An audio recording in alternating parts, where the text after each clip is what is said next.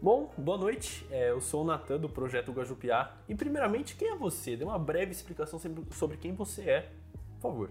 Eu sou o Rabino Ventura, Gilberto Ventura, tenho 47 anos, sou pai de três filhos, Natan Liateli, marido de Jaqueline, com a qual eu fundei o projeto Sinagoga Sem Fronteiras. E sinagoga é de qual religião? Qual é a sua religião? Sinagoga é o templo religioso do judaísmo. E a minha religião é o judaísmo. E há quanto tempo você está no judaísmo? Eu estou no judaísmo desde que eu nasci. Meus pais são judeus, meus avós e assim por diante. Então eu nunca tive outra religião, apesar de interagir bastante com pessoas de outras religiões. É, dê uma breve explicação sobre o que é o judaísmo. O judaísmo.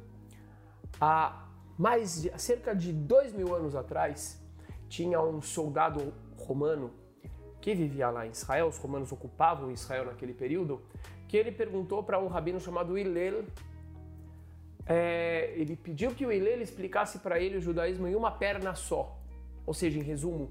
E o Hillel respondeu para ele que o resumo é aquilo que está em Levítico, amarás ao próximo como a ti mesmo.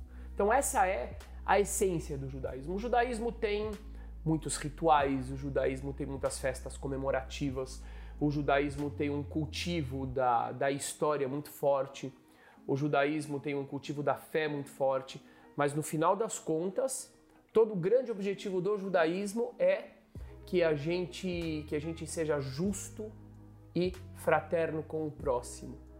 Esse, inclusive, é, é o motivo que Deus revela pelos quais ele escolheu Abraão, o patriarca do povo judeu. Ele disse: Eu escolherei Abraão porque eu sei que ele ensinará os seus filhos a fazerem justiça e fraternidade. Essa é a essência do judaísmo. Perfeito, uma lição muito bonita realmente. E agora vamos conversar sobre a intolerância religiosa. Sim. Primeiramente, pela definição, o que é a intolerância religiosa para você? Bom, eu compreendo que intolerância religiosa é uma contradição interna, porque eu entendo que quando a gente fala de religião, existem duas definições sobre religião que eu conheço. Uma delas é aquela mais conhecida que fala que é religar, reconectar o homem com Deus. E a outra é uma definição que eu gosto muito de Jung, que ele diz que religião vem, da, vem do, do termo releger, ou seja, ler a realidade e reler a realidade até o ponto que você se conecta com o Criador por causa disso. Então eu compreendo que uma pessoa que é realmente religiosa, ou seja, que ele está conectado com Deus e que ele percebe realmente a realidade em essência, ele não pode ser intolerante. Então eu compreendo que aquele que é intolerante em nome da religião, na realidade, é, ele não é religioso na essência da palavra e ele distorce a religião. Talvez a religião para ele seja como um time de futebol, alguma coisa assim. Certo. E em algum momento da sua vida, antes de você ter um conhecimento sobre a religião e sobre esse termo da intolerância é, que você cita, você já cometeu por falta de conhecimento algum ato de intolerância Sim, religiosa? Uma vez. E eu lembro bem dessa vez. Eu inclusive escrevi sobre isso. Um, uma, uma vez eu estava no Muro das Lamentações em Jerusalém, no dia 9 de Av, que é o dia mais triste do calendário judaico, quando a gente comemora a destruição do templo. E ali, né, eu naquela época eu estava estudando na Yeshiva, etc. E ali tinham vários judeus, a grande maioria judeus ortodoxos, chorando por causa da destruição. E de repente eu vi um homem ajoelhado. Ajoelhado do modo que um cristão se ajoelha. E aí eu falei: o quê? Esse romano, né? este romano está aqui no meio do nosso luto e quem destruiu o templo foram os romanos. Então eu fui lá e de leve eu cutuquei ele com o pé. Mas antes que ele sentisse, apareceu um senhor, uma barba branca grande, olhos azuis profundos, olhou para mim. Ele era um judeu ortodoxo, de chapéu, de terno e tudo. Ele olhou para mim e falou: Não faz isso. Ele está rezando. e naquele momento, toda a minha formação, minha formação sempre foi bastante humana, sempre foi bastante respeitosa nesse sentido, me fez voltar a mim e me colocar novamente no, no, lugar certo. Essa foi, acho que, a única vez que eu me lembre em que eu cometi um ato desse tipo. E o que é a religião? Como um todo, uma definição mais ampla, religião para você? Para mim, religião é no mínimo duas coisas. É a compreensão, é uma tentativa de se compreender a realidade maior, ao mesmo tempo em que ela nos traz uma missão. É isso. É a busca da compreensão a respeito do porquê estamos aqui, porquê que existe o mundo e finalmente o aceite ou o descobrimento de uma missão, que é a resposta para a pergunta. Certo. E agora o judaísmo. O que, que é o judaísmo para você? O judaísmo para mim é um desafio. Ser judeu, é, inclusive está no próprio nome do povo, né? Israel. Israel significa aquele que lutou com Deus ou com o anjo de Deus e com homens e venceu. É, ser judeu significa desafiar, desafiar todas as limitações possíveis. É, é um povo que desafia todas as estatísticas, desafia todos, todo, todas as grandes potências que tentaram acabar com a gente e desafia principalmente a, as limitações humanas no que tem a ver com a, com a, a vaidade, no que tem a ver com o egoísmo. É uma fé, é uma religião que ela tem no seu cerne o coletivo. Eu costumo dizer que o nosso maior, o nosso maior líder, ele não foi, ele não foi um pregador. O nosso maior líder não foi nem mesmo um religioso. Ele não começou como um religioso, foi Moisés, que em sua essência foi escolhido porque ele amava o próximo e ele defendia o povo mesmo em detrimento da vontade de Deus. Várias vezes Deus falou: Eu vou destruir o povo. Povo teimoso, dura serviço. E Moisés falou: Então me apaga do teu livro.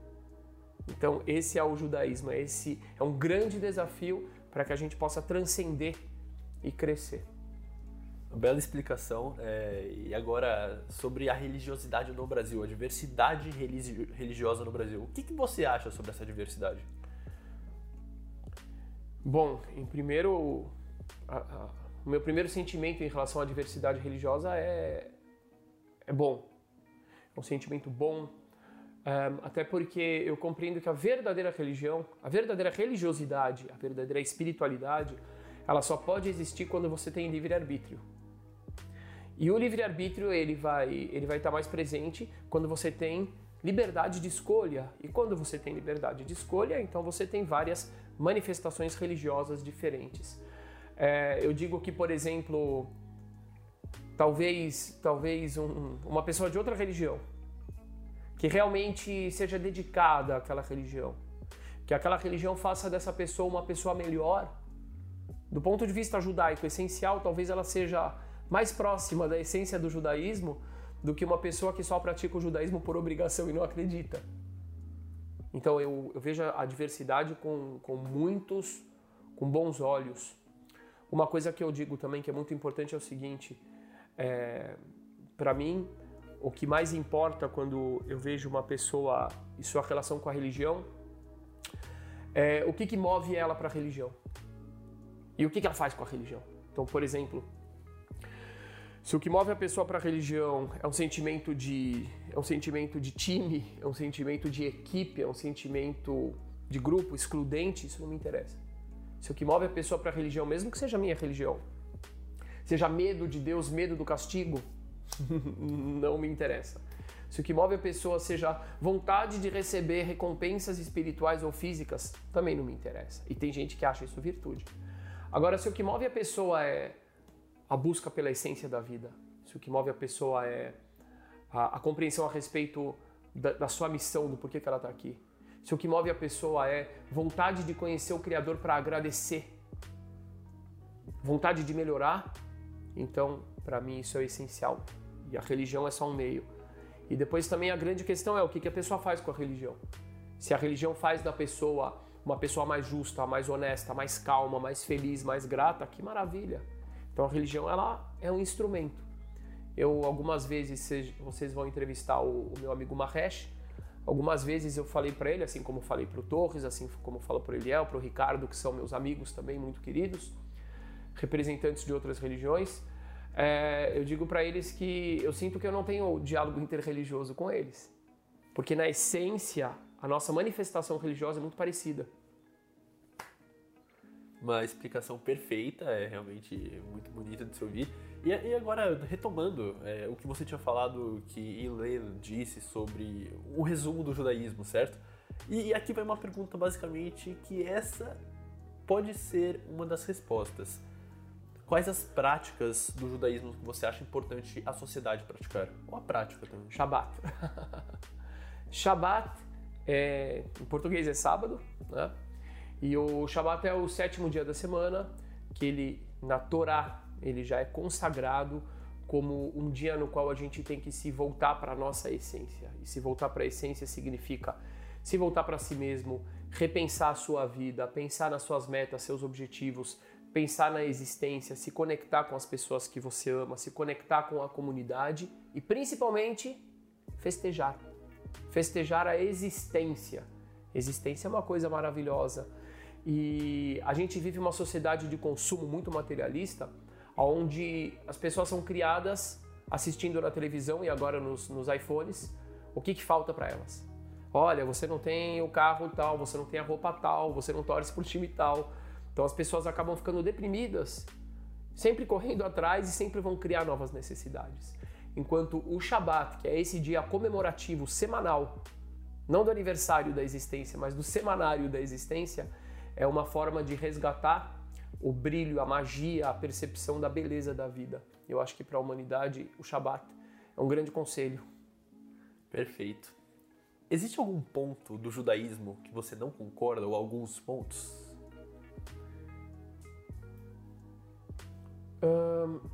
não do judaísmo em si, mas de interpretações. Então, por exemplo, o judaísmo em si, na essência, ele realmente começa como uma religião, não vou nem dizer tribal, familiar. Abraão, Sara, Jacó, Rebeca, perdão, Isaac e Rebeca, Jacó, Raquel e Léa. E depois ele se amplia, ele é uma religião, digamos, tribal.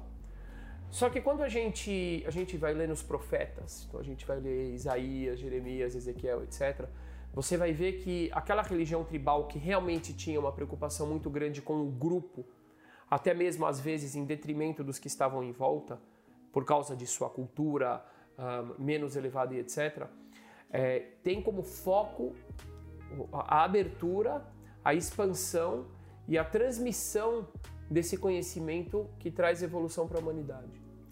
Um, infelizmente, eu compreendo que tem muitas pessoas que não entendem isso, então acham que a coisa tem que ser fechada e etc. Isso acaba trazendo um traço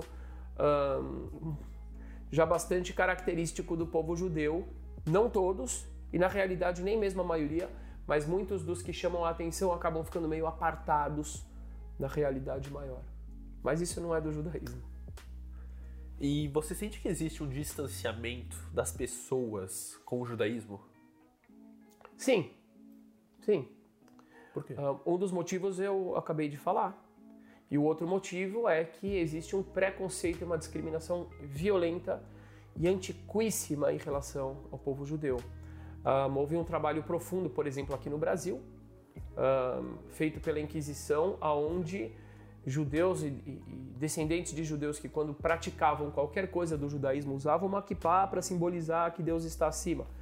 Guardavam o Shabat, que é o quarto dos dez mandamentos, e etc, etc. Essas pessoas eram levadas pela Igreja Católica de Portugal, assim como da Espanha, para Portugal, eram torturadas, eram extorquidas de seus bens e finalmente podiam ser queimadas vivas nas fogueiras da Inquisição. Então tudo isso fez com que as pessoas é, tivessem medo do judaísmo, de praticar o judaísmo, ou que fossem colocadas como testemunhas contra os judeus que eram estigmatizados pela igreja na época um, como matadores de Cristo, como pessoas egoístas e mesquinhas, etc. e tal. E no final das contas acabaram perdendo as próprias referências cristãs, cuja origem é o judaísmo. Jesus era judeu, ele nasceu, viveu e morreu judeu. Paulo era judeu e assim por diante, né? Então existe um distanciamento e que eu considero que inclusive ele, ele é extremamente limitador para o próprio cristianismo, para as religiões derivadas do judaísmo. É, já vieram padres em casa, eu me lembro, por exemplo, muito bem o padre Juarez, o padre Pedro, muito felizes, e pastores também, o pastor Eliel, muito felizes em, em ouvir coisas nossas que fizeram com que eles pudessem compreender melhor a própria, a própria religião deles. Correto. E agora sobre comunidade, que você tinha citado sobre comunidade no judaísmo. Sim. É, como foi a relação da comunidade judaica ou da comunidade que aqui frequenta é, com a pandemia? Bom, a nossa, a nossa comunidade Sinagoga Sem Fronteiras uh, foi bastante. teve uma reação bastante positiva, né? No sentido, uma reação proativa. Um, a gente viu que muitos religiosos de várias religiões estavam preocupados no início da pandemia, e ainda tem alguns preocupados, em procurar o culpado. Né? Não, culpados são os hereges, os culpados são os gays, os culpados são os cachorros, e etc, etc. Um, outros também estavam muito preocupados em, em, descobrir se haviam profecias referentes a isso e etc. E a gente disse o seguinte: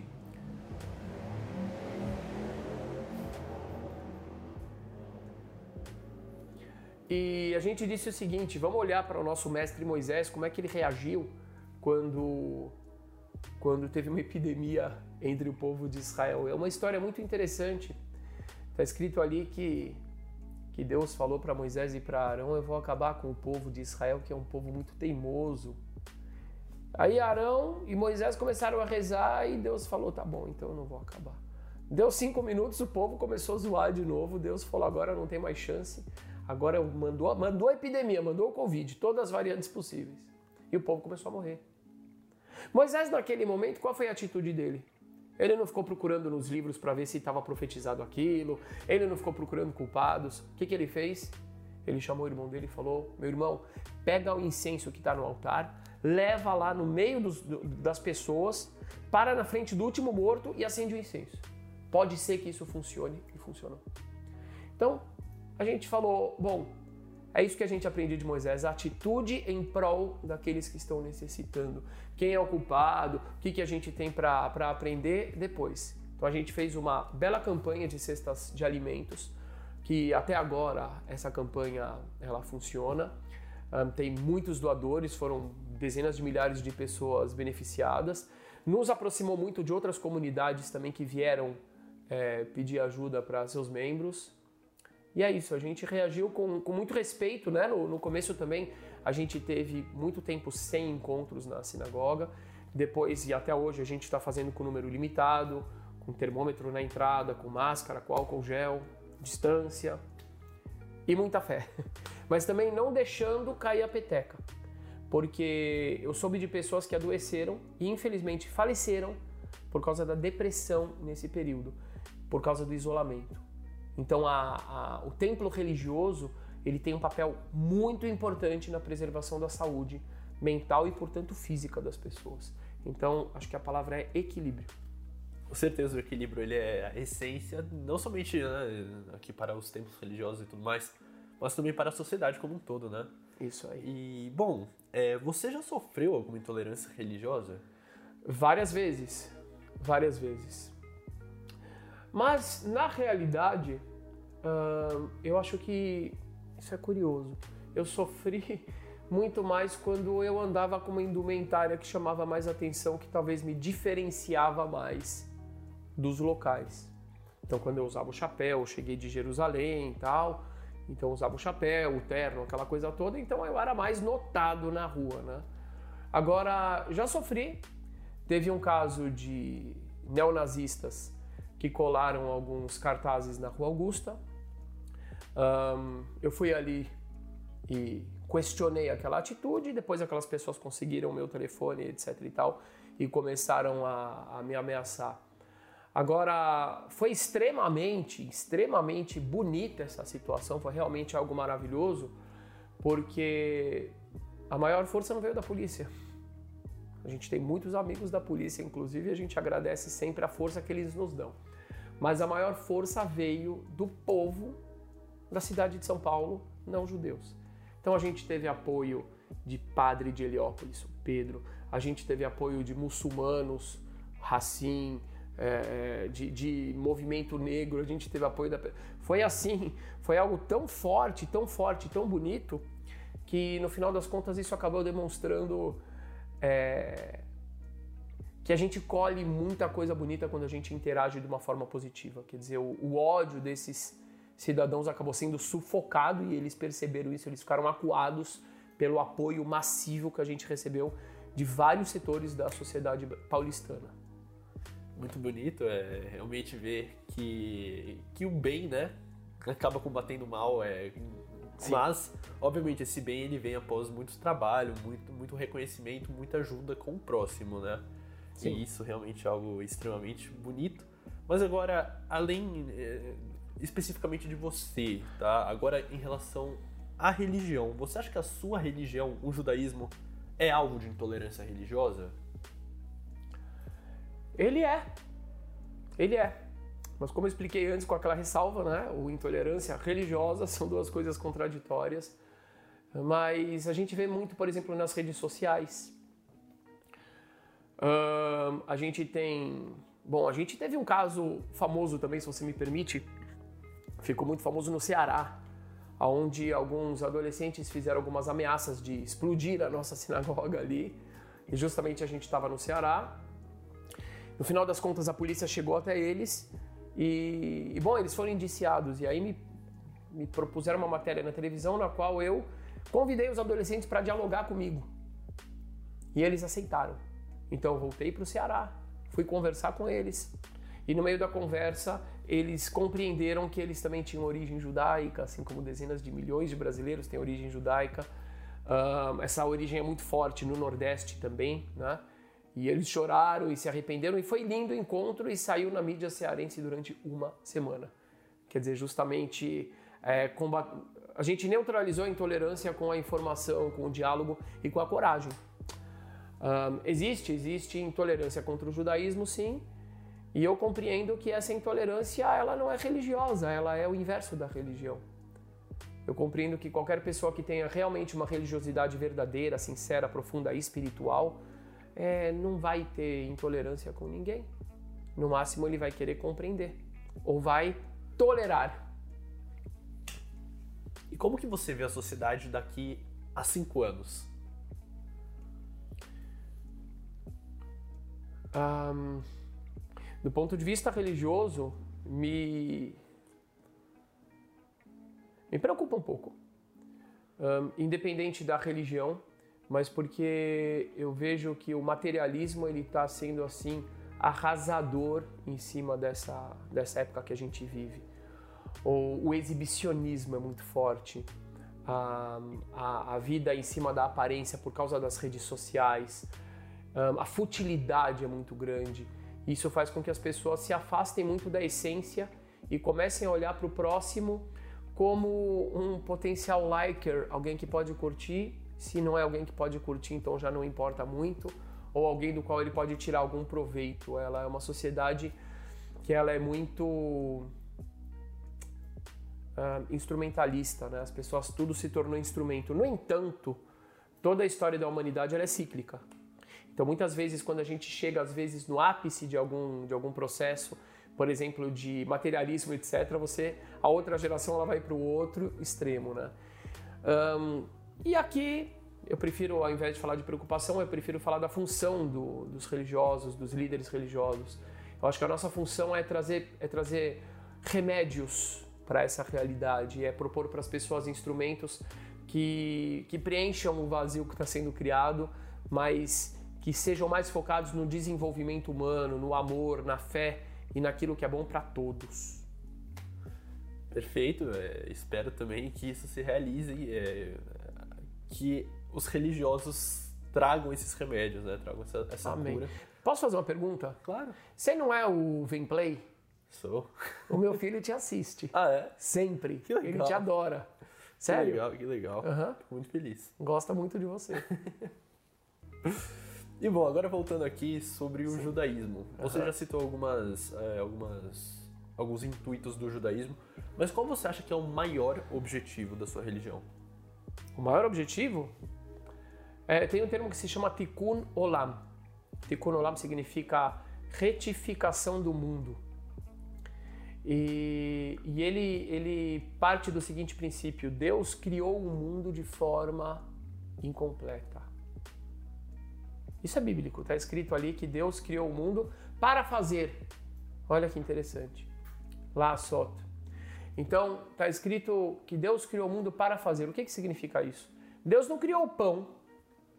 Deus não criou a pizza. Deus criou o trigo. É papel do ser humano ir lá e aperfeiçoar.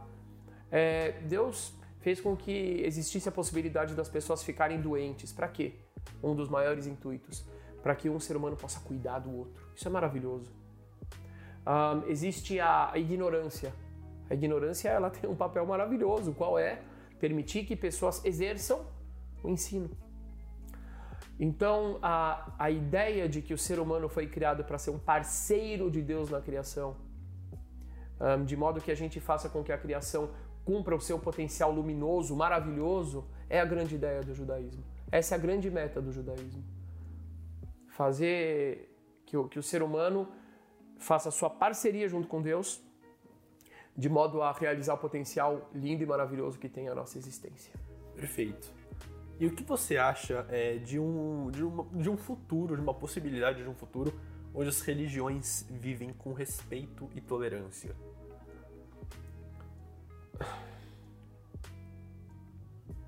Eu acho que, a não ser que haja uma revelação divina, cabal, eu acho que a humanidade está muito distante disso. Por alguns motivos muito importantes. Uma grande parte das pessoas que pratica as religiões não está na religião porque foi buscar na religião fundamentos profundos e edificantes. Ele está por questões mais baixas, por questões de grupo, por questões de povo, por questões, como costumo dizer, como se fossem torcedores de religião. Uma grande parte das pessoas está na religião não por algo, não pela essência da religião, pelo menos no judaísmo é assim, que vem para nos humanizar, mas está na religião para ganhar recompensa, para não ir para o inferno e etc e tal. Então, tendo uma perspectiva tão forte focada nisso, realmente é uma utopia acreditar que isso vai acontecer, a não seja que seja como intervenção divina. Nosso papel é fazer com que isso aconteça na maior escala possível. Certo. E você acha mais importante uma pessoa acreditar em Deus ou em religião? Eu vou, para responder essa pergunta, eu vou evocar novamente a figura de Moisés. Moisés até a revelação divina para ele, quando ele já estava com 70 anos, alguma coisa assim, não fala uma vez em Deus. Primeira vez que Moisés é, faz uma ação positiva que é destacada pelas Escrituras é quando ele se dirige aos escravos como se fossem irmãos dele. Ele era príncipe do Egito e não fala nenhuma vez de Deus. Fala do que? Fraternidade. Segundo momento, ele vê um, um capataz espancando um dos seus irmãos hebreus. Ele vai lá e fisicamente intervém e defende. Não falou de Deus. Terceira vez, ele está andando lá no meio do, do campo e ele vê dois escravos hebreus brigando. E imagina que coisa fantástica. Ele vai lá e ele intervém. Meu amigo, você é príncipe, você é o banqueiro. O que, que você está agora separando briga de mendigo na rua? É, esse era Moisés. E não falou nenhuma vez de Deus. Moisés se casou com a filha do, do sacerdote de Midian, Itró. E ele era um líder de uma religião que chamaríamos de idólatra ou alguma coisa do tipo. Em nenhum momento ele se incomodou. Em nenhum momento aparece algum discurso de Moisés contra isso. Ele conviveu ali em paz. Deus se revela para Moisés. Deus busca Moisés. Deus está, como tem um salmo que diz, Deus está procurando o homem. E é exatamente essa minha compreensão. O mais importante é o ser humano fazer como Moisés, realizar a divindade dentro de si, através do que? Do amor, da atitude, da coragem, da gratidão, da justiça. E aí de repente essa pessoa se tornou divina. Aí ela se conecta com Deus. Aí a religião pode servir como instrumento. Mas a essência é a divindade que está dentro da pessoa, como a gente aprende com Moisés. Perfeito. É, realmente, pelo que você está falando, é, Moisés basicamente ele não fazia as coisas por medo, por medo de Deus. Ele fazia as coisas porque ele achava certo. É, até mesmo quando ele achava que ele divergia de Deus, sempre em função do povo, ele não tinha medo de questionar Deus. E Deus gostou disso, e Deus chamou ele do homem mais humilde que já existiu. Olha que, que perspectiva, que paradigma diferente de humildade. Esse é Moisés. Esse é o nosso exemplo. E agora em um mundo hipotético onde não existisse o judaísmo, qual outra religião você iria seguir?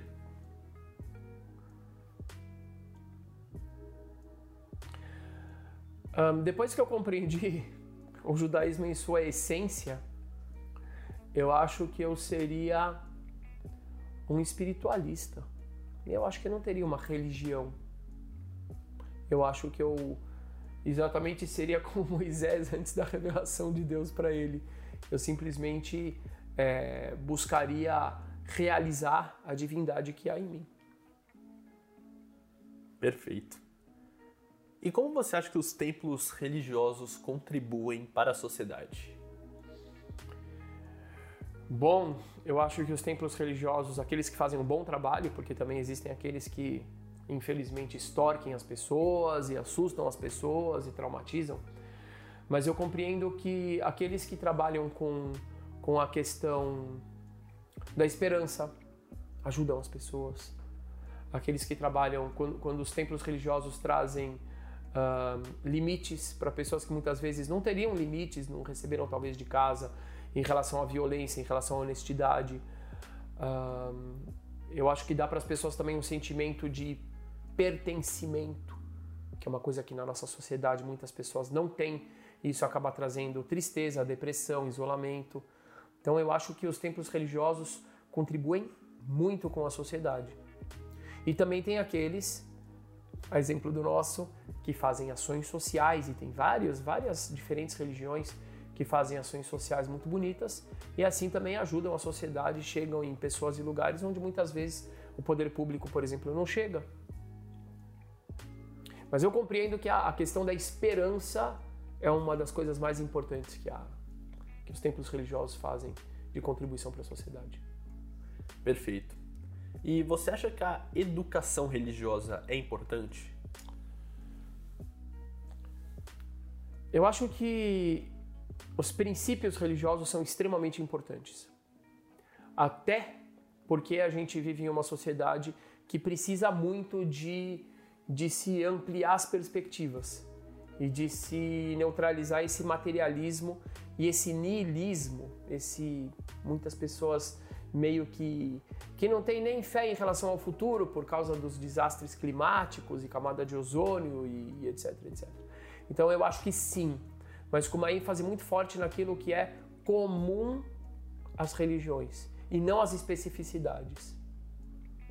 É, perfeito. Isso daí é um ponto muito interessante porque ele meio que abrange, né? Que ele une as religiões.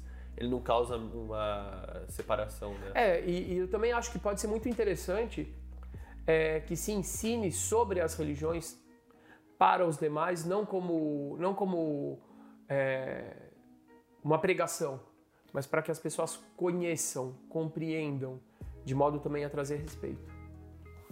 Perfeito. Você acha que a sua religião, o judaísmo, é alvo de notícias falsas? É... Sem, assim, o judaísmo é alvo de notícias falsas há, mais, há dois mil anos. O judaísmo é retratado por meio de outras narrativas religiosas de uma forma é muito muito pejorativa muitas vezes.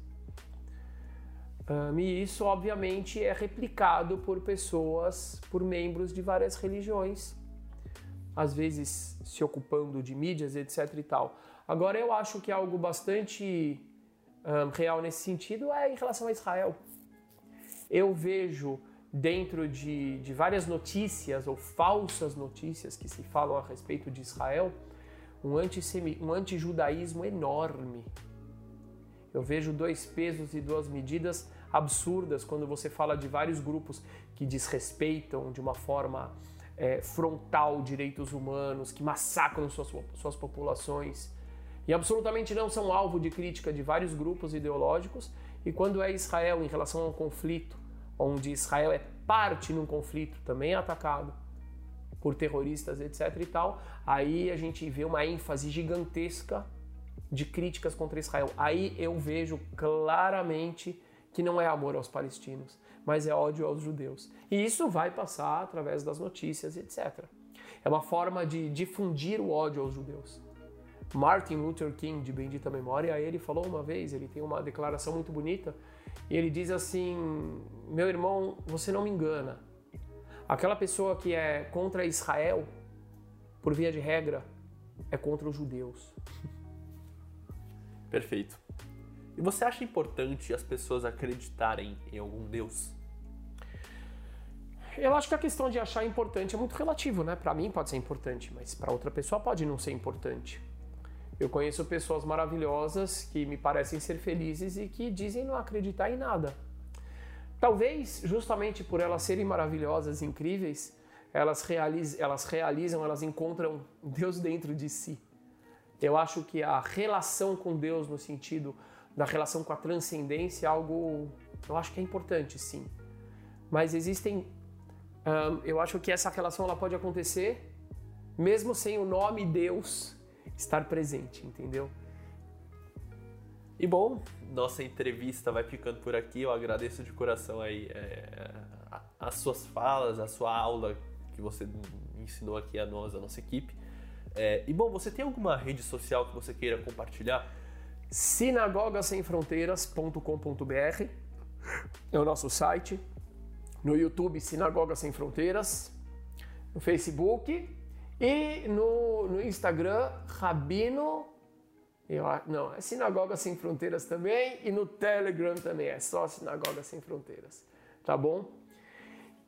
E parabéns pelo seu canal. O meu filho com certeza vai ficar muito feliz de eu ter conhecido você. Perfeito. Toca aqui.